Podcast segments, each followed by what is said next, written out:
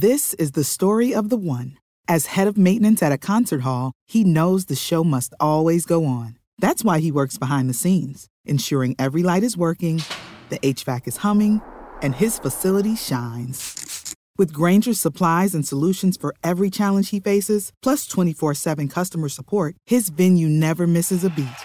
Call quickgranger.com or just stop by. Granger, for the ones who get it done. Buenos días, estas son las noticias en un minuto. Es miércoles 21 de julio, le saluda Leomar Córdoba. La contagiosa variante Delta de coronavirus avanza sin freno y ya representa el 83% de los casos detectados en Estados Unidos, un dramático aumento desde julio cuando representaba el 50%, alertó la directora de los CDC Rochelle Walensky en una audiencia en el Senado.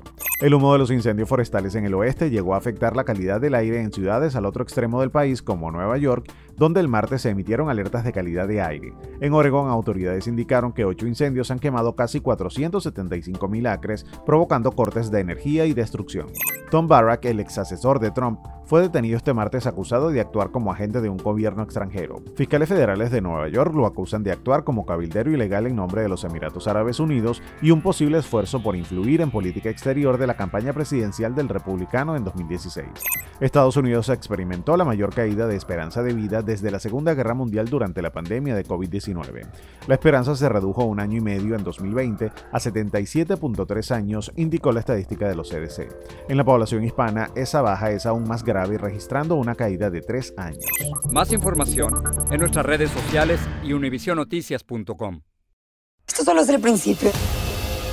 Porque lo mejor. Esto no se va a quedar así. Lo más impactante. ¿Por qué? Soy tu madre. Esta mujer me robó. Por favor, abre tus ojos. Está por venir en. ¿Entendiste? Tu vida es mi vida. De lunes a viernes a las 8 por Univisión.